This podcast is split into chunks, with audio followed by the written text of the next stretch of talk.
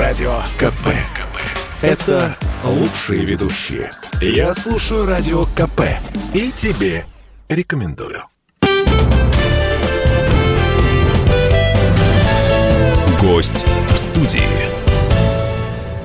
У нас в эфире первый заместитель министра строительства и жилищно-коммунального хозяйства Российской Федерации Александр Николаевич Ломакин. Александр Николаевич, здравствуйте.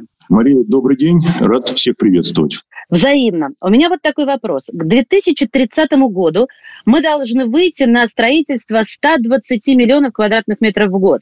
Вот как собираемся эту цель выполнять? Расскажите, пожалуйста. Да, Мария, действительно, есть у нас такая большая сверхзадача э, построить миллиард квадратных метров жилья до 2030 года. То есть это выйти на целевой показатель строительства 120 миллионов квадратных метров жилья в год.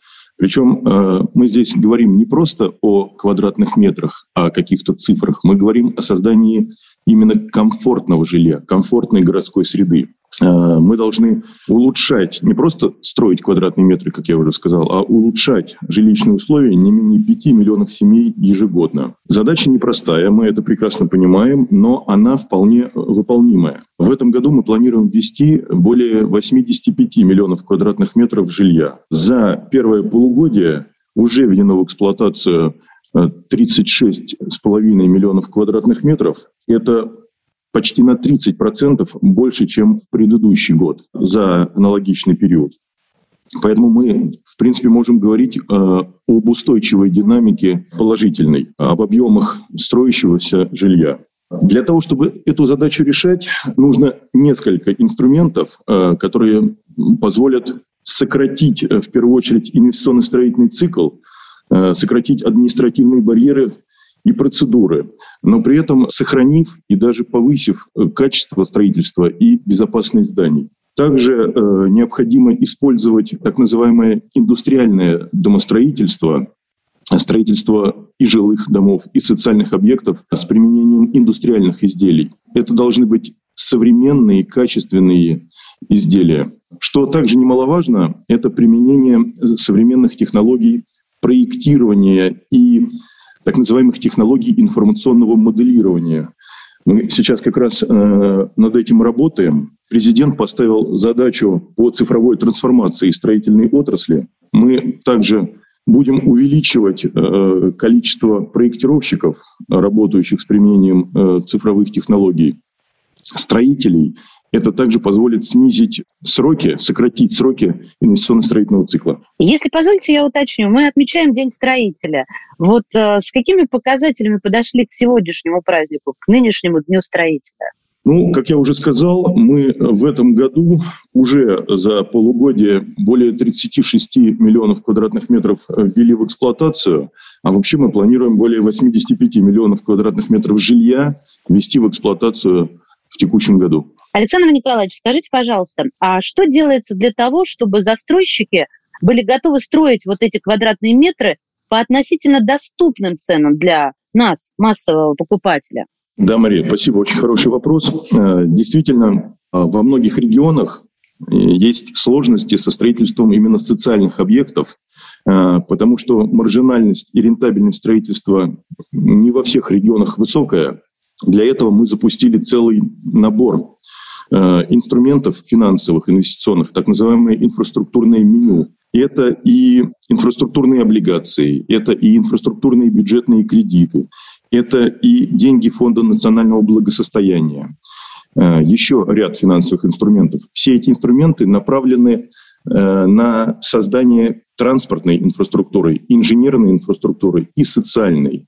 То есть э, это позволит регионам увеличить количество социальных объектов, подвести инженерные сети, э, улично-дорожные сети, тем самым э, у застройщика улучшится экономика процесса и большее количество застройщиков начнут строительство э, жилья. А можно ли уточнить, что вообще можно и желательно нужно сделать, чтобы удешевить строительство жилья в нынешних условиях? Как это возможно?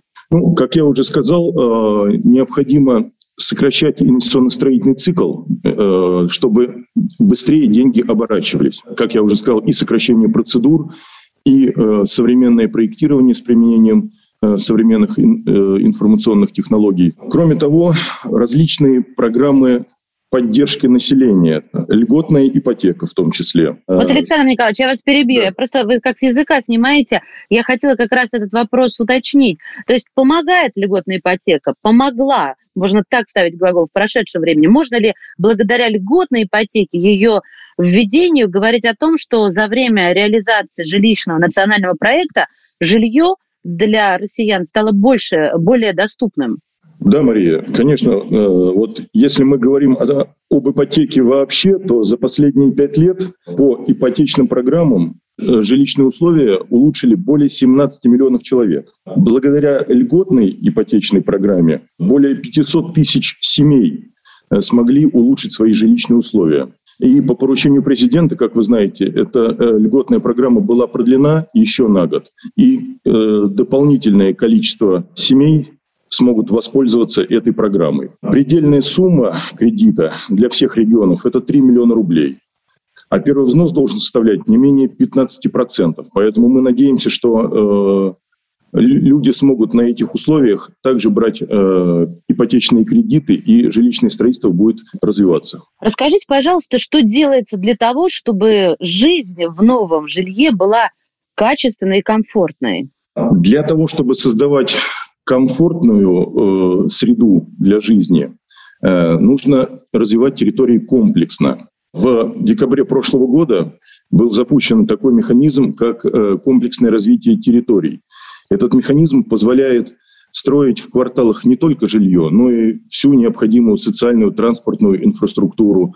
То есть э, человек сможет э, воспользоваться услугами в шаговой доступности. Это и детские садики, и школы, поликлиники, спортивные объекты, социально-культурные объекты. Мы видим, что предварительно почти 450 территорий площадью более 20 тысяч гектар на сегодняшний день находится в проработке, а это почти 80 миллионов квадратных метров жилья. А какие перспективы у нас? Я имею в виду, ну, у нас жителей нашей страны, которые мечтают Э, хочется сказать, хотят, но мне хочется сказать, мечтают все-таки жить э, в своем индивидуальном доме. Да, Мария, действительно, э, кроме строительства многоквартирного жилья, мы работаем и пытаемся активно развивать строительство индивидуального жилья. По данным Дом РФ, в первом полугодии этого года более 20 миллионов квадратных метров индивидуальных домов э, введены в эксплуатацию. Это рекордная цифра за последние десятилетия. Мы понимаем, что это не предел, и можно и нужно развивать потенциал индивидуального жилищного строительства. Есть ряд э, системных э, вопросов, еще есть ряд так называемых белых зон в законодательстве. Сейчас мы как раз работаем над изменением законодательной базы, Э, для того, чтобы можно было в том числе и комплексно, реализовывать комплексную застройку индивидуальными жилыми домами. Также работаем над э, ипотечными программами для строительства индивидуальных домов. Понимаем, что так же, как в области многоквартирного домостроительства, в области индивидуального жилья для ускорения цикла э, нужно применять типовые какие-то решения. Поэтому на сегодняшний день Э, запущен конкурс на создание типовых проектов э, жилых домов. Формируем библиотеку этих типовых проектов, чтобы и покупатели, и подрядчики, и банки могли воспользоваться готовыми решениями и э, в ускоренном режиме построить индивидуальный жилой дом. Александр Николаевич, я вот уже услышала о мерах поддержки для индивидуального жилого строительства. То есть, э, если подвести такой промежуточный знаменатель э, в сухом остатке, это, соответственно, типовая застройка, это а, ипотека для взятия э, кредита для индивидуального строительства.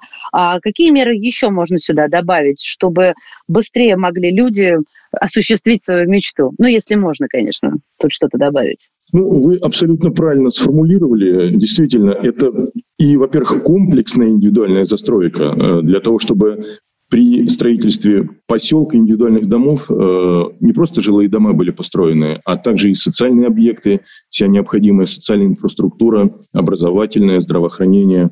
Обязательно нужно, вот как я уже сказал, создать банк или библиотеку проектов. для того, чтобы не нужно было потенциальному покупателю придумывать э, что-то свое, чтобы он мог взять готовый проект, э, заключить договор с подрядной организацией, пойти э, в банк, оформить быстро кредит, взять ипотечное кредитование, оформить, и тем самым скорость качество работ увеличится, уменьшится цена этого объекта, и гораздо большее количество людей смогут построить для себя дома. Ну и напоследок, что бы вы хотели пожелать слушателям радиостанции «Комсомольская правда» в связи с Днем строителя? Чем, возможно, обнадежить э, нас, тех, кто мечтает улучшить свои жилищные условия? В первую очередь хотелось бы сказать, что, наверное, каждый э, ваш слушатель является строителем, потому что мы все в своей жизни что-то строим в прямом или переносном смысле. Мы создаем для себя, для своих семей пытаемся создать комфортные условия проживания, мы пытаемся строить и реализовывать жизненные планы. Я хотел бы пожелать, чтобы все те планы и задумки э, и мечты, которые есть у слушателей, исполнялись, э, чтобы успех сопутствовал по жизни, э, удача была, и обязательно, конечно, благополучие, и хотел бы всем пожелать здоровья. Спасибо вам большое, Александр Николаевич. В нашем эфире был первый заместитель министра строительства и жилищно-коммунального хозяйства Российской Федерации Александр Николаевич Ломакин.